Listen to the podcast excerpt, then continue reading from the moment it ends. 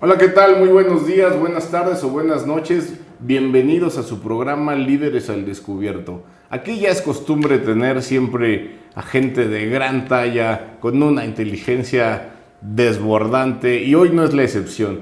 Hoy tenemos al buen Alonso Uribe, querido amigo, estudiante del doctorado en Derecho Procesal en la Universidad de España, pero además próximo a estrenar una novela interesantísima de la que nos estará platicando pronto, eh, abogado de grandes marcas de lujo y sin duda una gente con una visión de la vida diferente y con un humor especial. Pero ¿qué tal si en lugar de que yo siga aburriéndolos con su presentación, dejamos que en sus propias palabras, platicándonos un poco de su historia de niño, de joven y ahora de adulto, nos deja conocerlo un poco más y saber cuál, cuál ha sido este camino hacia el éxito, no solamente lo feliz, sino qué tal si nos regalas esos momentos en los que la frustración te ha dejado al borde de rendirte. Bienvenido a este tu programa. Oh, muchas gracias, señor Boga, licenciado, un placer estar aquí. Muchas gracias. Y bueno, hablar de mí, comencemos por decir que vengo de Sinaloa, lo que me permitió ver el contraste que hay entre norte y sur. Comencé con estudios en artes, en artes gráficas. En mis tiempos mozos tenía mi grupo de rock, solíamos abrirle a un grupo. Recuerdo que le decía yo a uno de los grupos importantes que se pusiera a trabajar porque no iba a llegar a hacer nada con esto del rock y teníamos que hacer algo de provecho. Él se mantuvo y a la postre este grupo que se llama Mana, ah, ahora eh, les fue bien y nosotros, bueno, nos separamos y, demás. Después de ahí eh, también estuve en la milicia con un paso breve pero lleno de experiencias muy intensas que tuve que dejar de manera abrupta. bueno, fue eso, eso fue fuerte. Fue por un problema de tosis en los párpados que no me dejaba abrir bien los ojos. Pero yo firmé en ese momento que daba mi vida por la patria, lo que contrasta mucho con, con el trabajo en literario que hice después. Algo de literatura, después vino derecho, eh, haciendo la carrera, luego una maestría en Derecho Corporativo, mm, también por ahí algún diplomado en Derecho Internacional, en el ITAM diplomado en Derecho Informático, que es lo que hay que atender ahora. Y ahora cursando el doctorado en la Universidad de, México, España, este, España, México. Y hoy, pues muy contento de seguir platicando aquí con personajes de la talla de usted. Oye, qué interesante, qué interesante esto que ahora rápidamente nos comentas. ¿Y por qué no nos hablas un poco más de esos contrastes que encontraste entre... Entre norte y sur. Entre el norte, el sur, el, la ciudad. Mucho, mucho. De entrada, ahí fue donde yo comencé a darme cuenta eh, de la diferenciación tan grande que es este, el país como tal. Son muchos países dentro de una misma geografía. Recuerdo que cosas que me llamaban la atención aquí, por ejemplo, en la Ciudad de México, es que hablaran todo en chiquito. o sea, sí, sí, sí, todo era... Un panecito, un, un favorcito, un con permisito y toda esa cosa. Y el norte es como más, más recio, más directo y es este, o sea, hazte para allá, va a pasar. No, es como, me da permisito y, ¿y por qué me pide permiso este? ¿Por qué no tiene su propia autonomía o qué? ¿Por qué tiene que ya de entrada supeditarse a que yo le dé permiso de que pase o no? Entonces, para mí es una, autolimitación de la libertad, ¿no? Sí, lo que ya después fui viendo a medida que viajaba más en el país y en otros lugares y demás, fui contrastando estas mentalidades. Eh, entiendo el choque de, eh, de culturas, por qué no se entiende, eh, híjole, temas complejos, porque tocan estas diferencias sensibles de las que el mexicano no, no quiere hablar. Eh, políticamente no es correcto decir nada, difícilmente la mentalidad norteña se encontraría libre y cómoda ante, una cultura tan sensible a... ¿Qué, crees que sea? Eh, ¿Doble moral? ¿Exceso de formas? ¿Qué, cómo, lo catalogarías? Porque, al final del día a mí me parece que, pues que son falsedades, ¿no? Eh, la verdad, ahora que lo dices, y que, ¿por qué no te puedo decir, hazte para allá en lugar de con permisito o con permiso? Lo único que encuentro allí pues, es una racionalidad impuesta, unas formas, un manual de carreño dictando el cómo sí, se que es, Que es hipócrita, ¿no? Pero que efectivamente podría tener una doble moral, un tinte de hipocresía. Yo este, batallaba mucho en México cuando platicaba con alguna señorita que iba a salir y y me decían, este, no, no, pues un día, un día nos tomamos un café. Háblame, los nos tomamos un café un día. Entonces yo volví a hablarle a la señorita y digo, oye, pues me dijo que un café, pues tomaremos un café. Y hablaba y no, es que no puedo y nos vemos otro día. Y bueno, pues volví a hablar otro día hasta que ya entendí que lo que realmente quería decir aquí con nos tomamos un café es, ahí nos topamos alguna vez en la vida, ¿no? Pero no podrían decir que no, y para mí era, a ver, ¿por qué me tienes hablando y hablando y hablando? Porque me dices que nos tomamos un café cuando bastaba con que me dijeras, no. Y creo que ese es el punto, ¿no? La, imposibilidad, no solo diría yo del sur o del centro, sino de muchas personas a, no poder decir no. No, aquí pides una dirección. No quiero. Y la persona prefiere mandarte a otro pueblo, si vas a salir a otro lugar, cualquier cosa antes que aceptar que no sabe para dónde queda, dónde quieres ir, ¿no? Exactamente. Entonces te dice, bueno, siga, creo que es para allá y derecho. Entonces yo caminaba y caminaba y la otra persona me decía, no, no, es para allá. Pero nadie me decía, no tengo idea. O sea, oiga, disculpe, ¿dónde queda? No sé, Bellas Artes. Y, camine tres cuadras y luego va para allá en la calle y llegabas por otro lado y el otro te mandaba a otro lado. Y era esa incapacidad de decir que no. Oye, me encanta que como muchos de nuestros entrevistados, tú también tienes una fusión de conocimiento entre las artes. Ya, ya relatabas artes gráficas y después el tema poco más de ciencias sociales con los temas jurídicos. Ya varios autores destacan cómo esta intersección genera una creatividad diferente y yo no quisiera dejar de preguntarte en tu vida estas dos, estos dos modelos de pensamiento, ¿sabes? Hemisferio derecho, izquierdo, ¿cómo, ¿cómo hacen diferente a un Alonso? Que sin duda yo lo sé, pero ¿por qué no nos lo compartes? Bueno, era también llegando aquí a México era interesante la, la dupla en, en hemisferio derecho-izquierdo, porque también terminé muchos años trabajando en casa de bolsa, ¿no? Cuando el boom de los yuppies. De manera que para mí el asunto de ponerme corbata en aquellos tiempos, eh, pues era, contrastaba con alguien que traía un pensamiento donde Sartriano, Van Gogh, Dalí, Miró, y, nadie entendía nada ahí. Yo no los entendía, por ejemplo, expresiones de... Me llamó mucho la atención que una de las primeras preguntas que se hace en la ciudad es ¿dónde vives? Ok. Y, para mí era, ¿eso qué tiene que ver? Como si geolocalizarte ya te diera mucha información, ¿no? Es, con eso lo entenderían. Y viniendo yo del norte, pequeño, donde no importa dónde vives, porque vives aquí y eres de aquí, se acabó, ya luego entendí la profundidad de esa pregunta.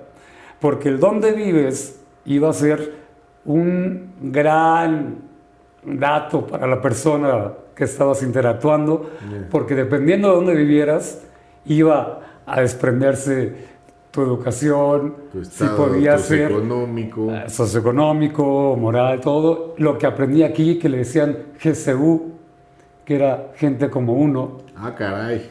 Y me decían, es que nos gusta así como GCU, es que tú eres más GCU, gente como uno. Y para mí era eh, importante la, la división tan clara. Qué, qué terrible, ¿no? O Normalizar sea, para mí fue muy cosas fuerte, como ¿no? Sí, para sí. mí fue, fue fuerte.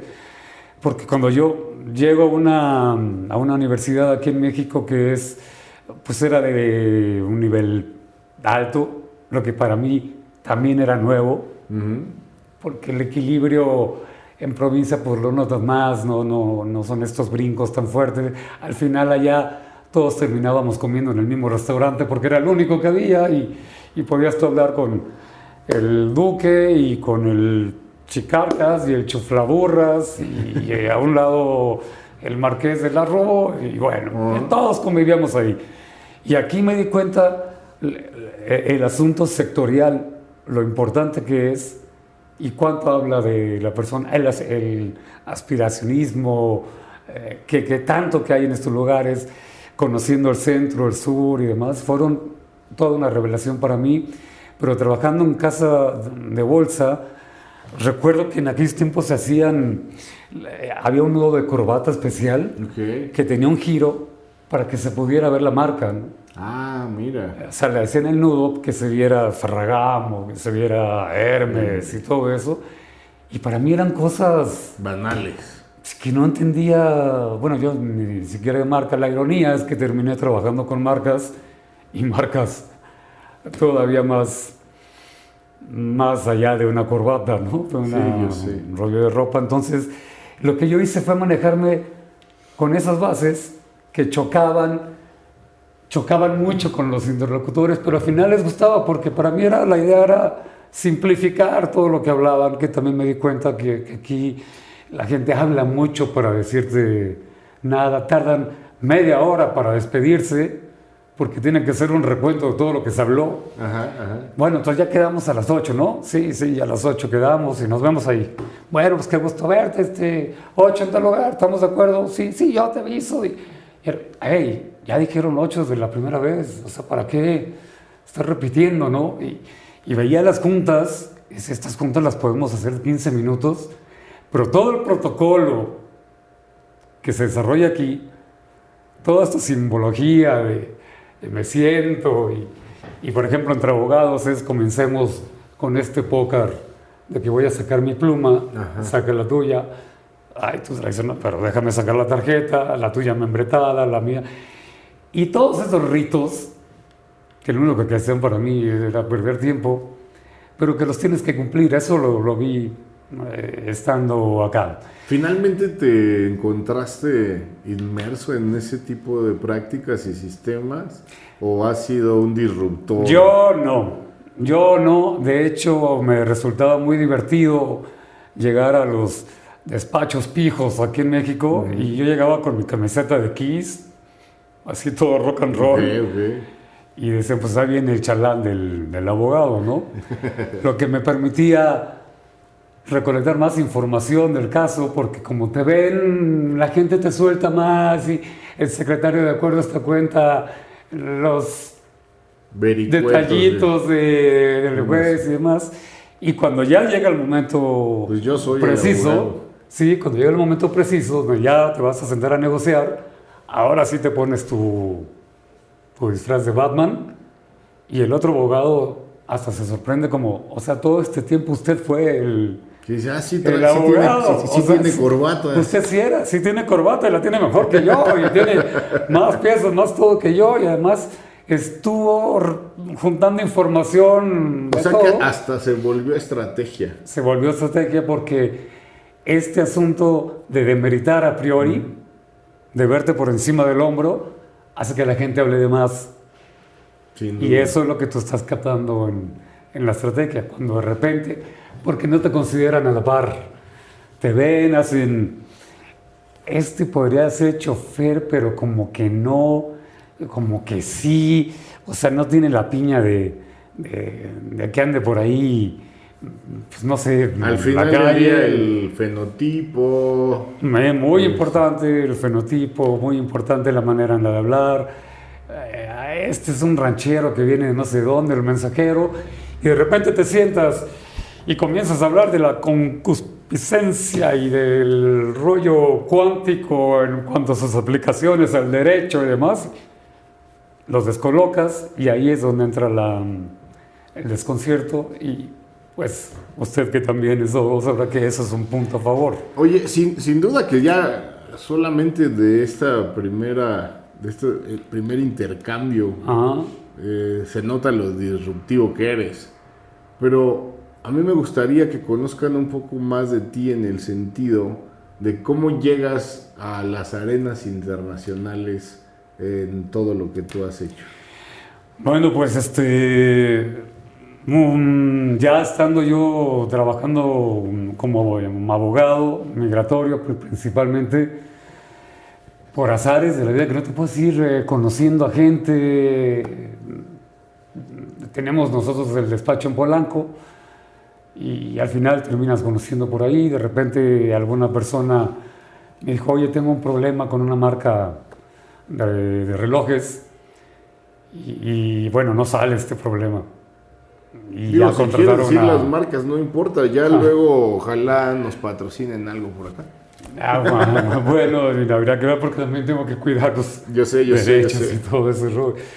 Pero era, ah, vamos, en, en ese momento en particular era mm, un asunto relacionado con Hublot, Ok. eh, relojería suiza, y después, eh, pues ya conociendo a, a esta parte, yo iba representando a clientes mexicanos contra la marca Ok. suiza.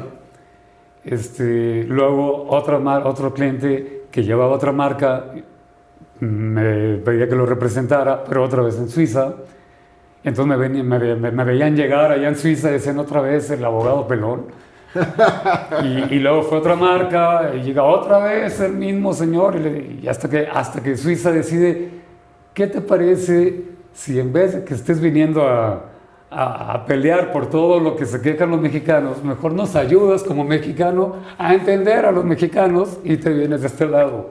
Claro. Y entonces las marcas o sea, me dicen, ahora representan tú a la- contra los clientes o cuídanos con los clientes o ponte a negociar con los clientes.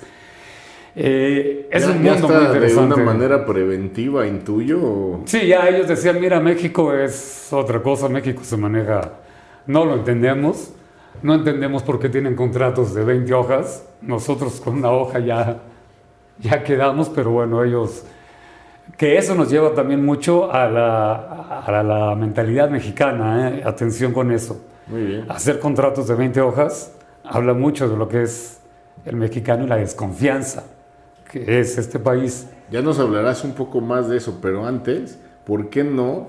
Me, a- hasta ahora, tu historia, pues con esta tendencia que tenemos los seres humanos a destacar lo bueno, pues veo una carrera ascendente llena de, sí, contrastes, casualidades y hasta oportunidades eh, Bueno, no esperadas, pero Causalidades, ¿no? Este, causalidades. ¿Por qué no nos cuentas un poco de momentos verdaderamente oscuros en, en esta carrera donde hayas dicho, pues este, ya no sabía qué iba a pasar, tiraba la toalla?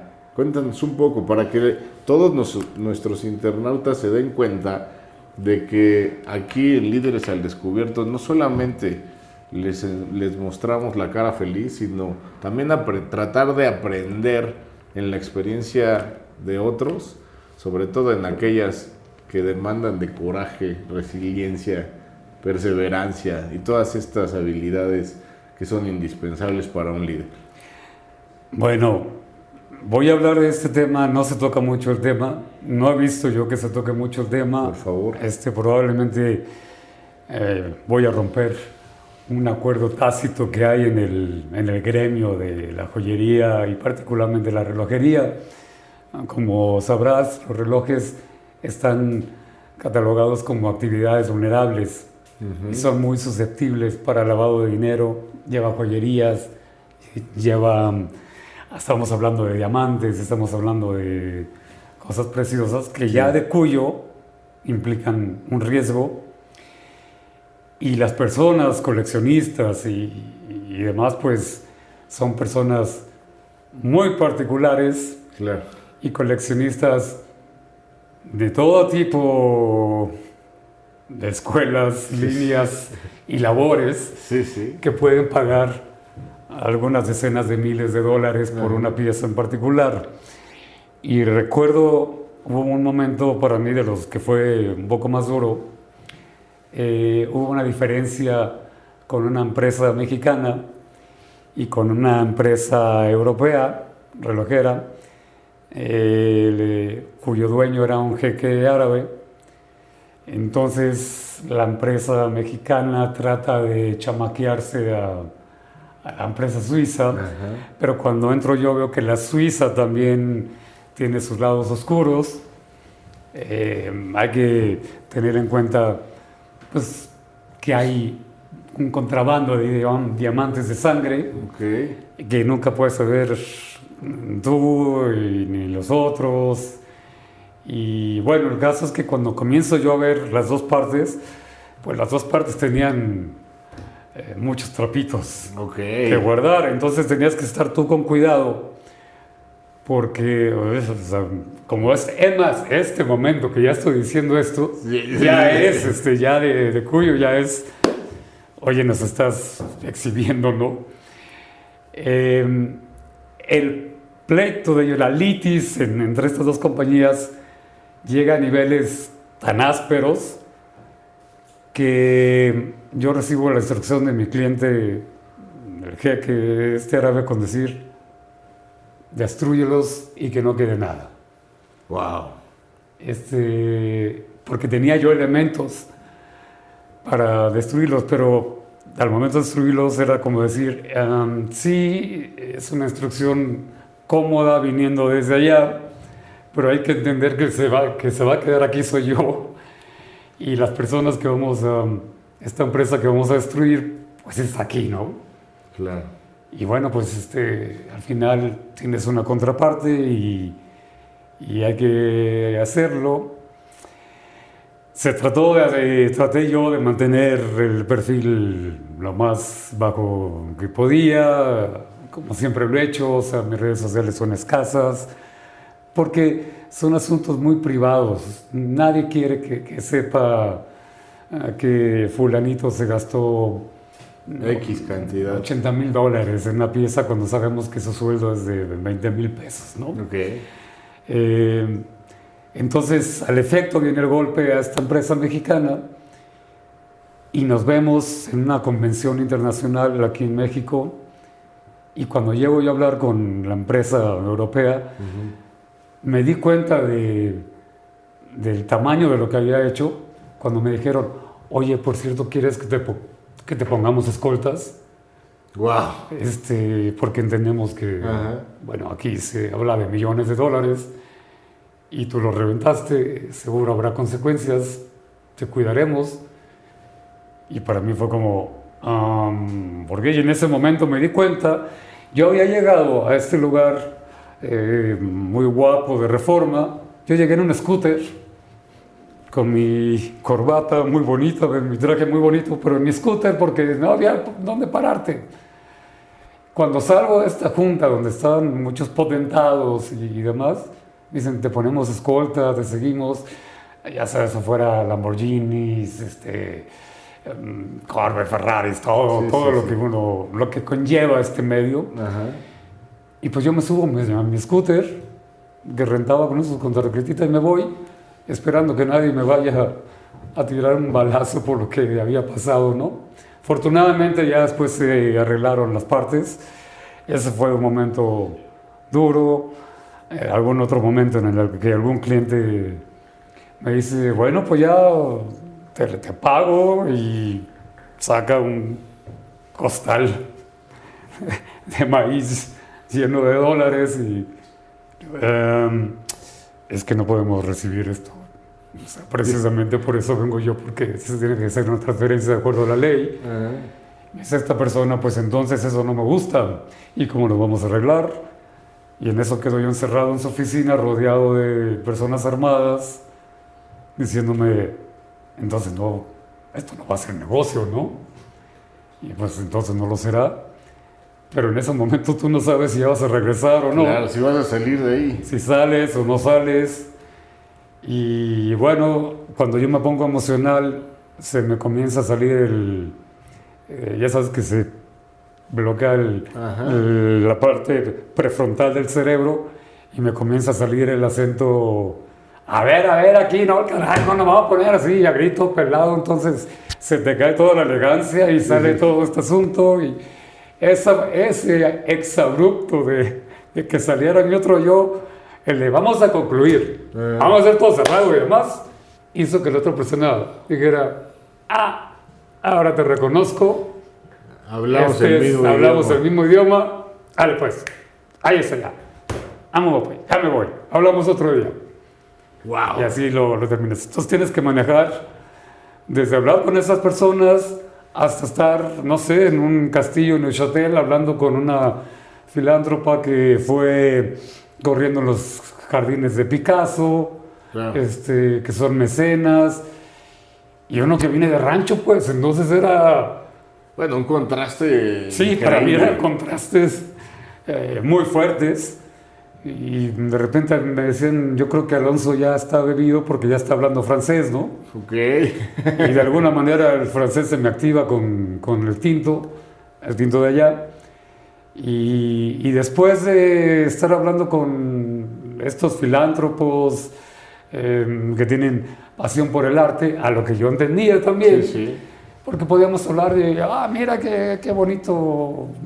Ay, no puedo creer, decirle a una persona de ellas, realmente tiene la escultura del Minotauro de Picasso en original. Claro. Está en tu jardín. Y a un lado está la mujer de los cajones de Dalí. Y de ahí regresar a México y regresarme a mi casa en el Metrobús. Entonces O en el era- scooter. Sí, bueno, no, en el scooter no, porque me, me fregaba la espalda tanto brinquito. tanto brinquito era como... Ay.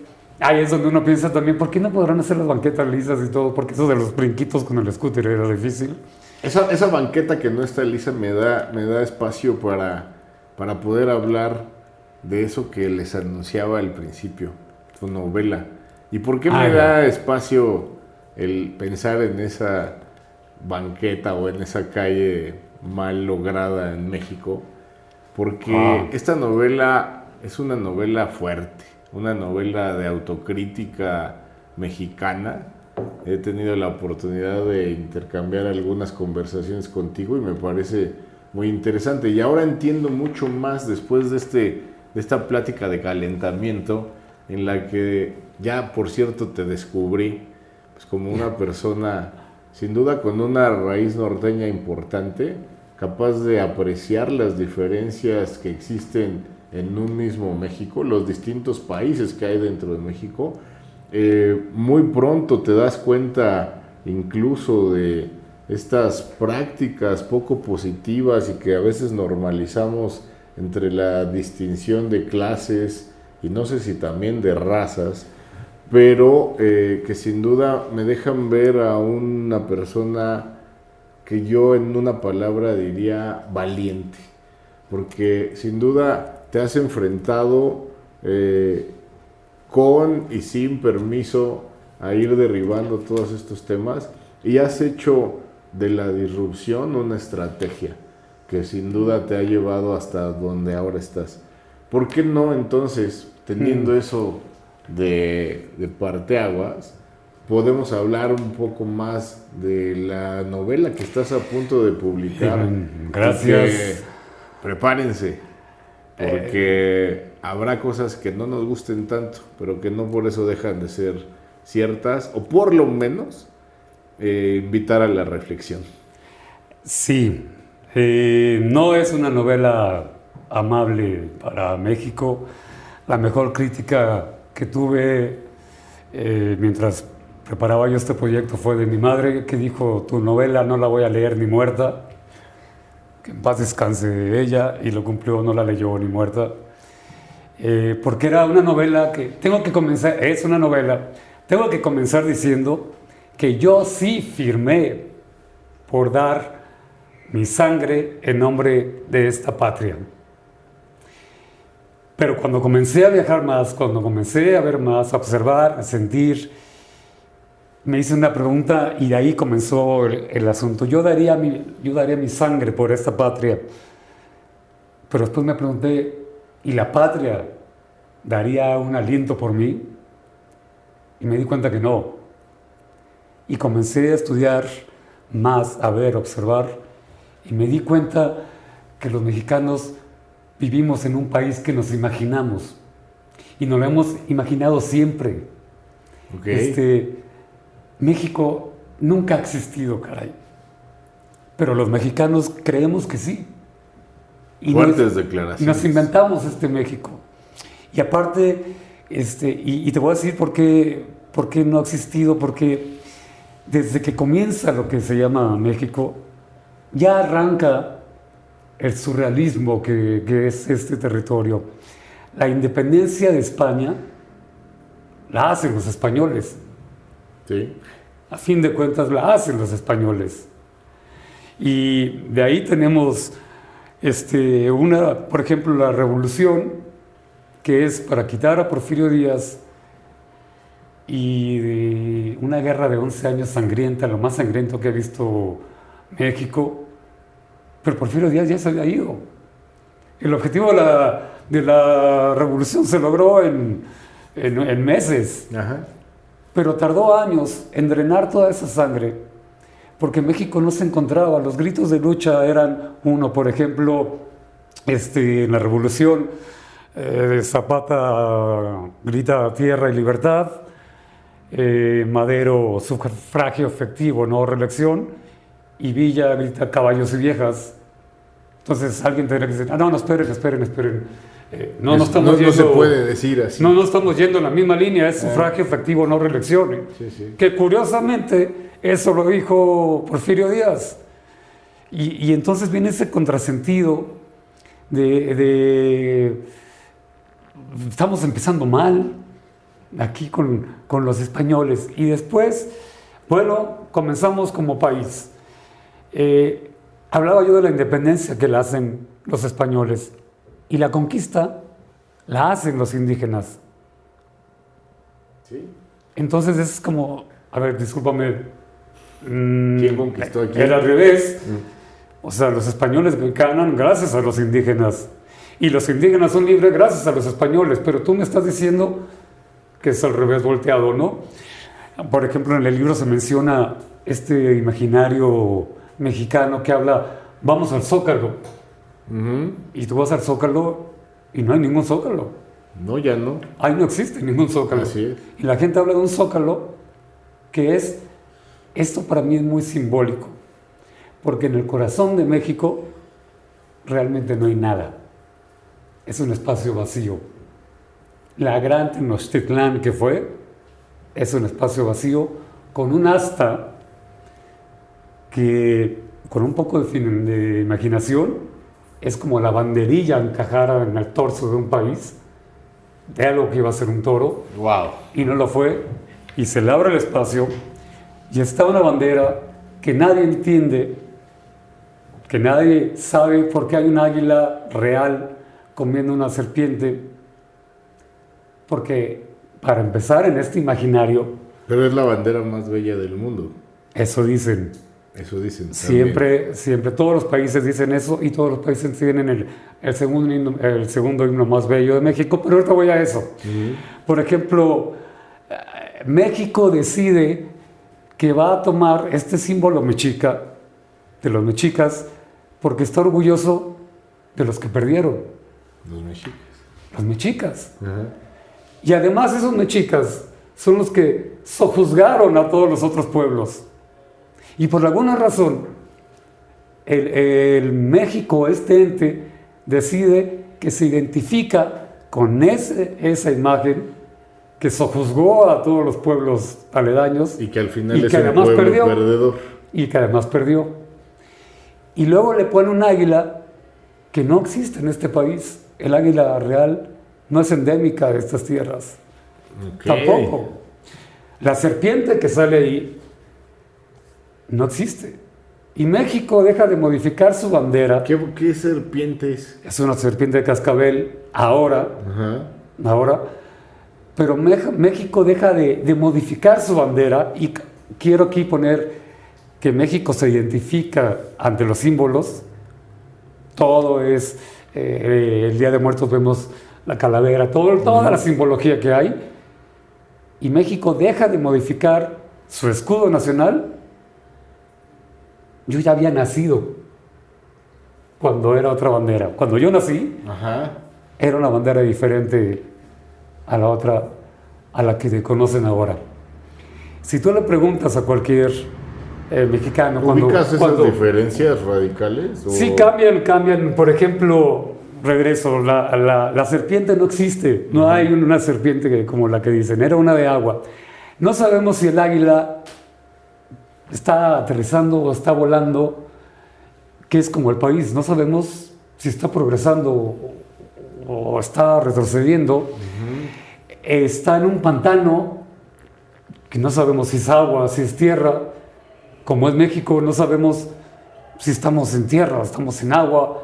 En la lógica mexicana es, oye, aquí hay muchos ríos, ¿qué hacemos? Bueno, todos los países veneran sus ríos. Y en México, ¿qué hacemos con este río? Pues taparlo. Claro. Pues claro, vamos a taparlo, vamos a entubarlo, vamos a cubrirlo. ¿Por qué tendríamos que buscar cimientos fuertes sobre el agua entonces, cuando tú comienzas a construir una nación con todos esos contrasentidos, el resultado va a ser un pueblo que no sabe de dónde viene y mucho menos a dónde va. Y creo que hay tres cosas, y en el libro se marca que el mexicano no, los mexicanos no soportamos. Esas tres cosas son el éxito, el éxito ajeno, la verdad y al otro mexicano. Wow. Esas tres cosas un mexicano no las tolera. Eh, y lo hemos visto en nuestra historia, ¿no? 11 años de guerra de revolución, porque nadie se quería, porque todos se odiaban, el, el, sur al centro, el centro al norte, el norte a los dos, los de abajo más, todos se querían independizar, este, no se independizan con un milagro. Y digo que no hay un país que... Se, porque tú no puedes arrancarle a un país dos millones de kilómetros cuadrados y que este país permanezca sin levantar una ceja. Claro. Es como que te arranquen una pierna y tú digas, ni era mía, no pasa nada. Un, un, país que llama heroico a un puerto, con todo respeto a los veracruzanos, que llama heroico a un puerto que siempre perdió. Este, a un país que nos guste o no, lo tenemos que aceptar, se contenta con celebrar una batalla del 5 de mayo, una batalla. Se contenta con llegar al quinto partido en el Mundial, porque no alcanza a soñar con no, yo voy a ganar el Mundial. No, no, no voy por un quinto partido, voy por una copa. O sea, yo voy a pelear todo esto. Eso sí, frases rimbombantes de Santana como las fronteras de México terminan donde comienzan las bocas de mis cañones. Pues no sabemos dónde terminaron. Abajo de Texas, eso sí nos quedó claro. Y, si analizamos al pueblo, así es, de ahí la relevancia de un pueblo que tú le dices a alguien, fulano, él voltea y te dice, mande, ya de entrada, se está poniendo. Oye, pues qué, fuerte escucharlo. Lo, escucho, eh, reflexiono y verdaderamente me sorprendo ante el poder de las historias, esas que nos han contado, mm. esas que a veces poco analizamos, pero encontrar esta visión diferente, fresca y retadora, me parece digno de generar curiosidad para para esperar con muchas ansias esa obra.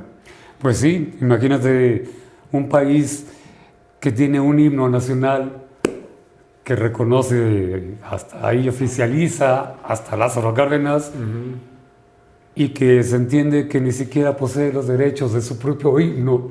Bueno. Este, la música la tiene, ahora ya han hecho Sí, ya hubo Malabares. estrategia jurídica para Sí. recuperar. recuperarlo, pero, no era eh, ni, ni siquiera tu propio himno eh, es, Es es- tuyo. Entonces, a cualquier mexicano que le- nos pregunten, mexicanos al grito, grito de guerra, el acero prestado y el bridón, tú pregúntale a cualquier mexicano qué es un bridón Claro. y no vas a ver lo que está diciendo porque lo ha dicho desde... Por cierto, es un caballo. Así es. La Y el- mayoría... Y el, zócalo es la base de una estatua o de un monumento. que no, Que que no no existe, hoy en con un águila que no existe, con un pueblo que ya no existe, el Mexica, con no existió. O sea, vamos, es como, como esto de Pedro Páramo, ¿no? Que estamos Claro. caminando por aquí, creemos que estamos vivos, pero en realidad eso es lo que pensamos. Wow. Ser o no ser. Y, Ahí no nos- y- y desde mi punto de vista, no nos atrevemos a hacer, no nos atrevemos a jugar el sexto partido. Pues sin duda, interesantísimo, queridas y queridos internautas. Nos estamos acercando al final de esta entrevista, pero como ya es costumbre y tratando de acercar a partir de la vida de líderes como Alonso, nos gustaría que nos compartas algunos tips para enfrentar la vida con éxito y por supuesto, ¿por qué no? Para cambiar todos estos conceptos Mm, bueno, yo- adquiridos. Para cambiar la vida y, y en cuanto al liderazgo, a mis hijos les he dicho, nunca cuentes dinero que no tengas en la mano.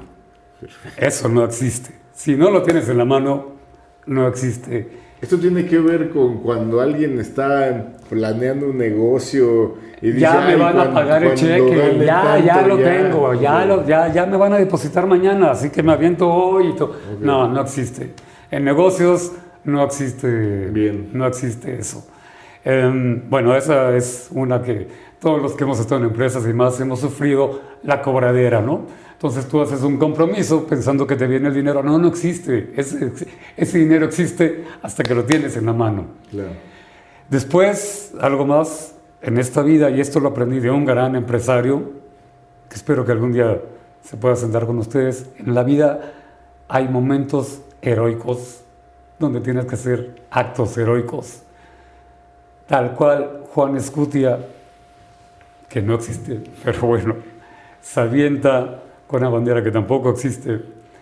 Pero el acto que nos quieren enseñar es un acto heroico. Bien. Muchas veces tendremos que hacer actos heroicos, aventarnos, como esto que te contaba, decir, tenemos que ganar este, esta lisis y hacer el acto heroico de que no te vaya la vida en ello, ¿no?